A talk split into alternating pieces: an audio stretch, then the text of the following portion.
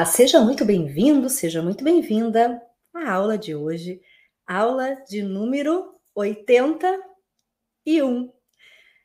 Eu sou a Bianca Aidos e estarei aqui com você falando sobre uma dúvida que muitos alunos trazem.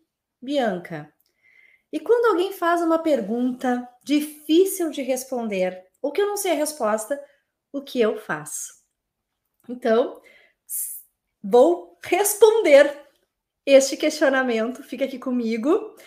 Enquanto isso, se você não está inscrito no canal da Falando Bem, faça sua inscrição e ative o sininho para receber as notificações das aulas e dos vídeos que eu posto aqui. Também me segue nas redes, sempre vou deixar aqui um link das minhas redes, do meu site, para que você possa me seguir falando bem capacitações, falando bem.com.br, para que você possa saber dos cursos, cursos presenciais, cursos online de oratória, de comunicação assertiva. Também convido você a deixar os comentários com dúvidas, com perguntas que você deseja fazer para mim na aula de hoje. Compartilha também com alguém que você acha que vai gostar desta aula e deixa aqui o seu ok, o seu like, a sua curtida, porque quanto mais você curtir ou compartilhar, mais as pessoas vão assistir estes vídeos e o canal vai aumentando. Então, eu também conto com a participação de você que está aqui assistindo e dos meus alunos que sempre participam aqui das minhas lives. E aí, Bianca, quando tem uma pergunta difícil de responder, que eu não sei a resposta, o que eu faço? Vamos pensar numa situação onde realmente você não tem a saída. Qual situação pode ser esta? Uma entrevista de televisão ao vivo, uma live, que é live quer dizer ao vivo, que você faça no Instagram ou em alguma plataforma, em uma palestra que você só vai ter aquele contato com a pessoa que te fez a pergunta, ou até mesmo numa prova oral de concurso ou em uma entrevista de emprego. São situações que não tem como ter uma outra saída, que eu vou contar para vocês que outra saída existe quando se tem a possibilidade de encontrar esta pessoa novamente. Então, para esse tipo de situação aqui, de não tem saída, não sei a resposta. A minha dica é a seguinte: seja sincero. seja sincero. Nós não somos os donos do saber. Nós não sabemos tudo. E ser sincero ajuda você a não se enrolar. Concordam? Concorda? Pois é, eu já passei por esse tipo de situação e já passei por situação de tentar responder e não foi legal, eu não me senti bem. E depois que eu aprendi que eu não sei tudo, eu passei a dizer: boa pergunta, nunca parei para pensar, ou não sei essa resposta, ou não é da minha área de conhecimento, ou realmente, assim, ser, ser sincero, eu não tenho uma opinião formada. Né? Quando nos pedem uma opinião, que de repente vão nos deixar numa saia justa, nós podemos dizer, não sei. A única situação que eu digo para jamais dizer não sei é em prova oral de concurso. Por quê? Porque prova oral de concurso, vamos imaginar aqui, prova oral de concurso para juiz, promotor, para a defensoria pública, para delegado, para a procuradoria do, do, município ou do estado, que, que tem as provas orais, ou para tabelião, ou qualquer outro tipo de prova, a pessoa precisa pontuar. E não é só o conteúdo que está sendo avaliado ali, é a forma como a pessoa fala, como ela se posiciona, também está sendo avaliada a confiança dela ao desenvolver um assunto. E, e aí, eu sempre digo para os alunos, principalmente da área do direito, fala de direito constitucional, que é a base de tudo. E muitas vezes acontece da pessoa ser pega assim de no susto, achar que não sabe. E quando ela começa a desenvolver a resposta, de repente a, a, a resposta surge. Já aconteceu isso com alunos meus, que no primeiro momento achavam que não sabiam, aí começaram a, a falar acerca do assunto, como eu sempre oriento, e a resposta veio. Ou já aconteceu de alunos, então, falarem acerca do assunto em prova oral e depois o magistrado dizer assim: Olha, não era bem isso que eu queria escutar, mas estou satisfeito. Espera um pouquinho.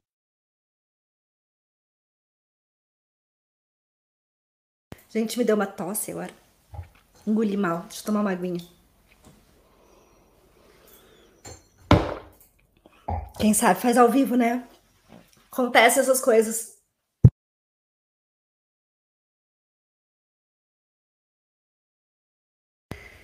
Então, nesse tipo de situação, então se diz não sei. Mas em outras situações nós podemos dizer. Bom, vamos imaginar agora uma situação que a gente até saiba, mas precisa de tempo para pensar. E eu preciso de tempo para me restabelecer. Respira. Peraí. Exercício de voz.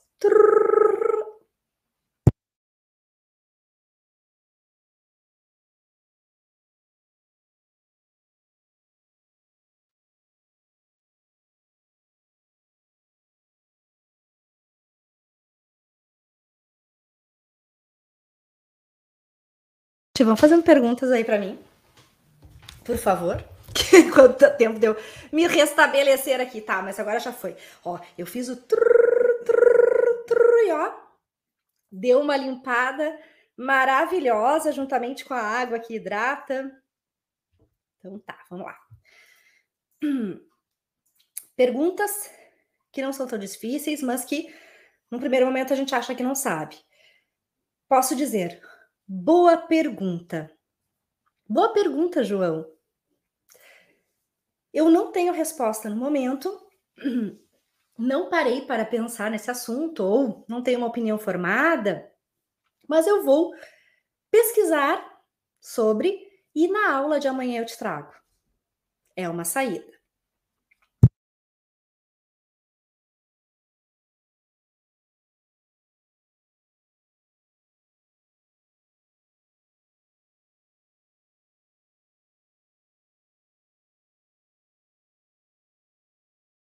Pronto. Também é sempre pensar assim, não tenha pressa, respira. Quando a gente respira, oxigena o cérebro. É incrível como um, dois, três segundos de respiração podem trazer a resposta. Muito acontece comigo. O aluno faz a pergunta, eu paro, Dou uma pausa mais longa. Depois a resposta vem. O grande problema das pessoas é que acham que tem que já tá, estar respondendo na lata, de sopetão. Tem que estar tá com a resposta na ponta da língua. Não. Elogia a pergunta, respira, dá uma pausa. Às vezes, até para ganhar tempo, a gente pode, pode repetir a pergunta que foi feita você quer saber quais técnicas nós podemos usar para eliminar os vícios de linguagem? Responda, repita a pergunta ou também peça para a pessoa repetir a pergunta. Você pode repetir? Enquanto ela vai repetindo a pergunta, você ganha tempo para pensar. É uma forma. Outra forma de ganhar tempo para responder é jogando a resposta de volta, a resposta não, a pergunta de volta para quem fez a, a, a, a, pergunta. Opa, é devolvendo a pergunta para quem fez. Por exemplo, Bianca, como nós podemos sair de uma situação de branco de palavras? E eu posso perguntar enquanto eu penso numa resposta. Imagina que eu não sei essa resposta, tá, gente? Claro que eu sei. Imagina que eu não sei. Ana, o que, que você acha? Qual estratégia nós podemos podemos ter para sair de uma situação de branco? E a Ana pode pensar e começar a falar, enquanto isso eu ganho tempo para responder. Ou a Ana pode falar, pode, pode me dizer assim: Não sei, Bianca, por isso que eu te perguntei. Isso aconteceu comigo no início da minha carreira, quando eu ainda não abordava a chave de administração das emoções e de autoconhecimento na minha metodologia.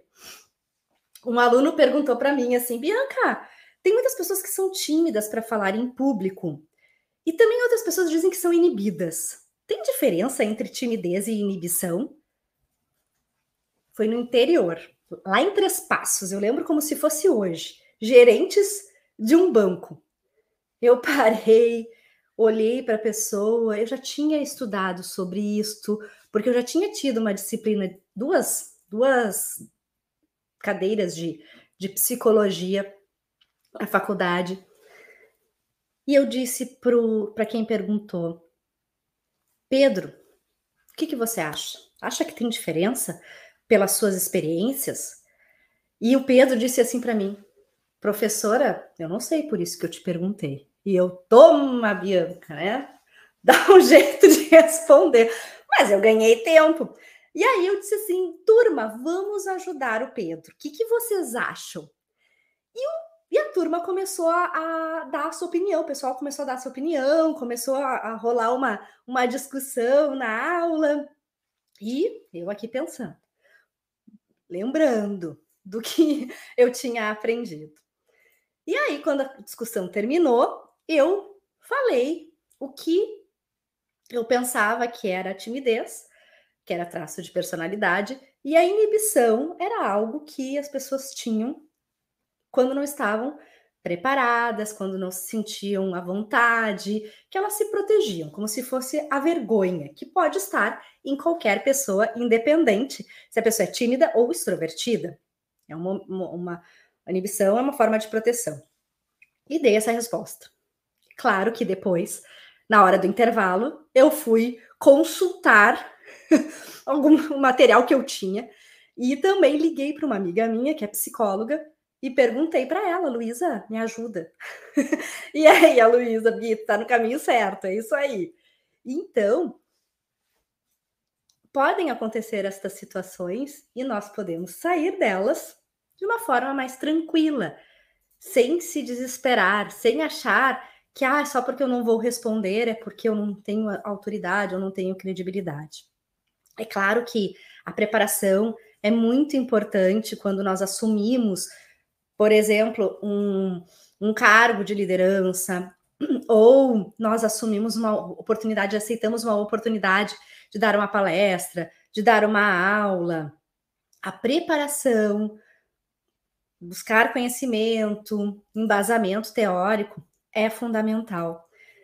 Eu lembro de uma situação do Oscar, quando a Glória Pires foi foi convidada para fazer os comentários e ela não sabia responder sobre os filmes. Faziam perguntas e ela não posso opinar, não saberia falar sobre isto. Aí eu fico me perguntando, puxa, o que, que ela estava fazendo lá? ela achou que ela ia fazer o quê? Será que não explicaram para ela que ela teria que ter visto os filmes, teria que traçar uma opinião, teria que fazer comentários? Será que ela achou que ela ia lá só para fazer parte da, da, do, do, programa e assistir ali a, a premiação? A preparação é fundamental. Deixa eu ler aqui. A Marília diz que uma das palavras pode ter cunho mais negativo. Isso pode servir para orientar a conversa.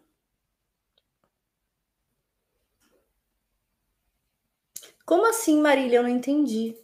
Ó, te fiz uma pergunta. Bem importante. Quando nós não entendemos, nós temos que realmente perguntar. É a melhor forma de nós esclarecermos a comunicação. Eu não entendi uma das palavras. Como, como quando tu fizeste a pergunta de volta para ele?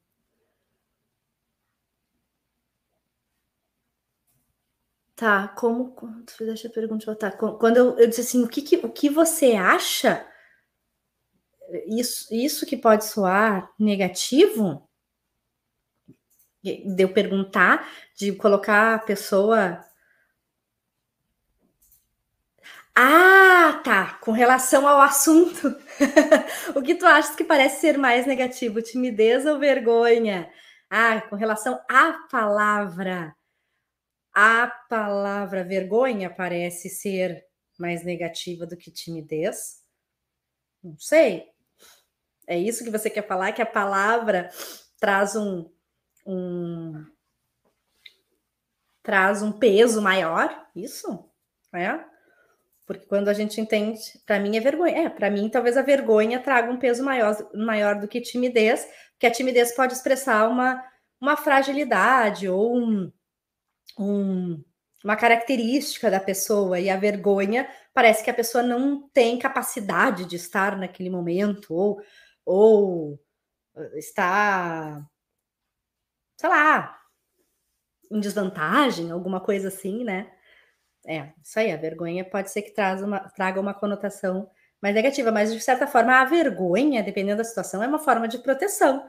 É importante a gente ter vergonha em determinadas situações para não queimar o filme, para não não pagar mico. então, tem situações que a gente tem que realmente ó, ter vergonha de, de se expor, em outras não. Como eu falo para os alunos, para falar em público, por exemplo, tem que buscar a preparação para eliminar a vergonha e se sentir confiante para se expor em qualquer situação. Então, a preparação está em buscar ajuda e aprender técnicas para falar bem, para usar adequadamente os gestos, a postura corporal, o contato visual, para usar técnicas que transmitam confiança na hora da fala, tá? Muito bem. Isso aí é o tímido, ele, ele é reservado, que é traço de personalidade, é o introvertido, é mais na dele, não gosta de se expor.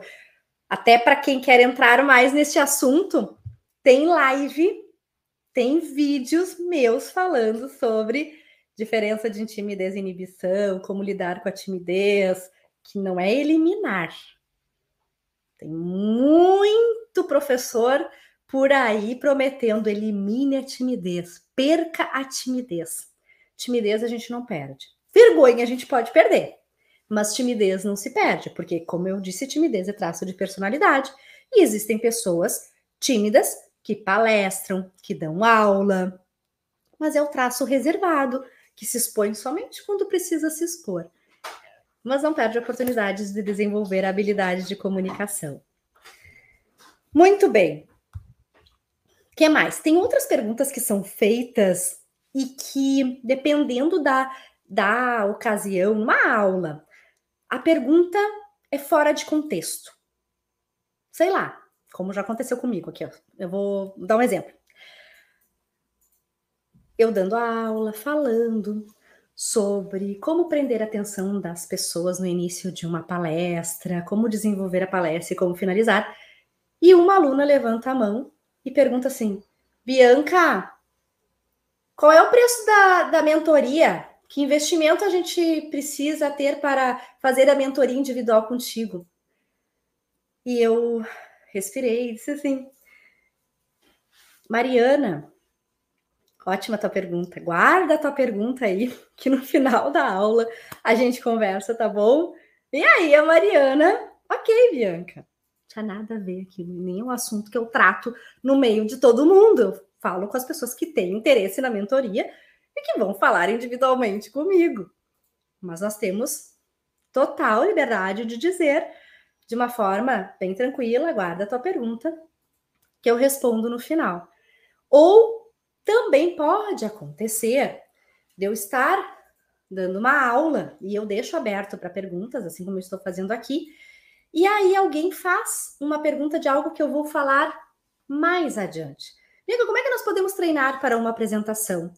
E eu tô recém na chave de autoconhecimento, que é a primeira chave. O treino é a quarta chave. Então tem mais duas chaves no meio. E aí eu digo assim, Fernando, sempre elogio. Boa pergunta, Fernando. Adoro falar sobre treino. Guarda aí que no final ali da, da, desta aula eu vou abordar a quarta chave, que é a chave de treino consciente, e eu vou te responder como treinar para uma apresentação e, fi, e ficar mais confiante para falar em público. Também pode acontecer da pessoa fazer uma pergunta e até eu vou abordar mais adiante. Mas aí ela é uma pergunta que, que eu consigo encaixar naquele momento, e aí eu digo, ó, isso eu vou falar mais adiante, mas eu já vou abrir um parênteses aqui e vou responder sobre a pergunta. Bianca, tô, vamos imaginar que eu estou falando sobre postura corporal, onde colocar as, mãos, colocar as mãos, o que fazer com, com o corpo, com a postura, e a pessoa me pergunta assim: e quando o coração acelera? Que, que a gente faz? Por que, que o nosso coração acelera quando nós estamos no centro das atenções? Aí eu posso dizer assim: isto, Laura, nós veremos na próxima, na próxima aula. Mas eu já vou fazer um, um parênteses aqui e vou falar sobre a influência do corpo, da postura corporal na administração das emoções, em como nós podemos diminuir os batimentos cardíacos tendo postura de confiança. E aí eu já faço, então, uma, uma ligação com a resposta, que seria mais adiante, mas aí eu trago e respondo. Claro que tudo, quem está no centro das atenções tem que ter discernimento, organização e tranquilidade para responder. Está bem? as respostas não deixam de ser fala de improviso. Porque por mais que nós tenhamos nos preparado para dar uma aula, para dar uma palestra, para uma entrevista de emprego, para uma, uma prova oral de concurso, tem fatores que podem nos desestruturar, como o coração que pode acelerar numa pergunta que é feita que eu não estava esperando, e se eu não sei lidar com a minha emoção, eu vou achar que todo mundo está reparando, e aí eu me dá o branco, eu esqueço que eu vou falar, me desestruturo como acontece muito em prova oral de concurso, quando a pessoa não fez a preparação. que mais? Outros fatores que, é, que são o perfeccionismo, por exemplo. A pessoa que é, é muito planejada se desestrutura quando alguém faz uma pergunta que não estava no script dela, no, no planejamento dela. A pessoa fica enlouquecida internamente e aí ela desaba. Só que nós temos que aprender a lidar com o improviso. E o perfeccionista, principalmente, baixa a régua e se permite dizer que não sabe, sair do roteiro. Eu pela, eu pela segunda vez fui júri do concurso Miss Universo Brasil. Fui júri técnico e júri da final em 2021. E neste ano de 2023, eu fiz parte do júri técnico. E, e as misses são avaliadas durante um período. Nós avaliamos as misses em junho, eu e mais quatro, né, um, dois, três, mais três no, no júri que nós fizemos online de entrevistas com as misses, representantes de cada estado. E na semana do concurso, elas ficam confinadas e tem as provas de traje de banho, de traje típico, de vestido, de fotografia e de comunicação. Nessa prova presencial, por exemplo, elas a gente fazia perguntas, cada jurado fazia uma pergunta, e elas tinham que falar de improviso. Nós fizemos ali perguntas que elas nem esperavam, porque elas até se preparam para assuntos como, por exemplo, que, que foram perguntados na final do concurso sobre meio ambiente, sobre inovação, sobre educação, sobre tecnologia, inteligência artificial, redes sociais. Algumas até se preparam e estudam bastante. As perguntas que nós fizemos ali foram perguntas que era, várias disseram assim: opa, eu nunca tinha parado para pensar nisso, que é o improviso. E que no improviso eu consigo, por exemplo, avaliar a fluência da fala, a organização do pensamento, a estrutura da ideia, o início, meio e fim, a, a, o conjunto da expressividade do corpo, do gesto, do contato visual e da confiança ao responder. Além disso, também avalio a, a fala, se tem vícios de linguagem, se não tem, se está entrecortada. E, e é no improviso que nós conseguimos avaliar melhor, porque uma resposta que eu já estudei e eu decorei é mais fácil. Embora a decoreba eu não gosto muito. Decoreba para mim é quase que um tiro no pé. A pessoa perde uma palavra, já se desestabiliza. Mas responder no improviso é o que acontece. Todo mundo. No, no, no dia a dia. No dia a dia. E o, me, o melhor é sempre estar muito bem embasado, ter conhecimento do seu assunto e também conhecer sobre tudo Aumentar o repertório, saber sobre vários assuntos também ajudam nas respostas. Trazer um exemplo de uma outra área, de, um, de uma notícia que leu, de um artigo que estudou, de um, sei lá, de um documentário que assistiu, traz para as respostas. As próprias experiências de vida ajudam a responder perguntas, contar alguma experiência, dar algum exemplo. Tudo tudo isso que eu acabei de falar acaba embasando, fazendo com que as nossas respostas sejam melhores em qualquer situação onde nós vamos nos expor. Mas, acima de tudo, não se desesperar ao dar uma resposta. Sabem por quê? Porque ninguém sabe o que nós vamos falar. As pessoas não leem pensamentos ainda. A inteligência artificial pode ser até que leia, né, gente? Porque às vezes a gente pensa numa coisa, aparece ali. pensa em curso de oratória, aparece a Bianca para vocês no Instagram, no, no Facebook. Mas ninguém sabe o que nós vamos falar. Ninguém sabe. Eu não sabia as respostas que estavam na cabeça das misses. E isso ajuda a deixar você mais confortável. Pô, ninguém sabe o que eu vou responder, então Pronto, responde aquilo que sabe. Vocês não sabem o que eu vou falar a seguir. Só eu sei. Isso nos dá mais confiança. Agora, se ficar pensando assim, o que estão pensando na minha resposta? Ai, o que, que vão falar de mim? Ah, estão uh, me achando uma ridícula. Pronto, já, a pessoa já se desestrutura. Já se desestrutura. Outra questão é responda fácil, responda simples. Não queira enrolar. Seja objetivo, sintético, assertivo na sua resposta. Assertivo e direto ao ponto, falar o que deve ser dito. Tem gente que dá a resposta, poderia parar por ali, mas aí vai desenvolvendo e vai falando outras coisas que de repente se perde, se enrola. Responde exatamente o que foi perguntado. Na época da escola, eu lembro que nós tínhamos que responder de uma forma completa. Quem é que lembra aí também? Respostas completas.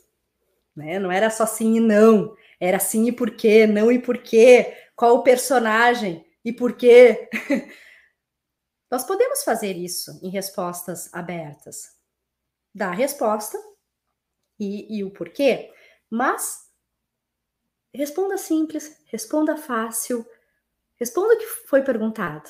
Não fique enrolando. A pessoa analítica, mais detalhista, ela tem a tendência a puxar, abrir parênteses.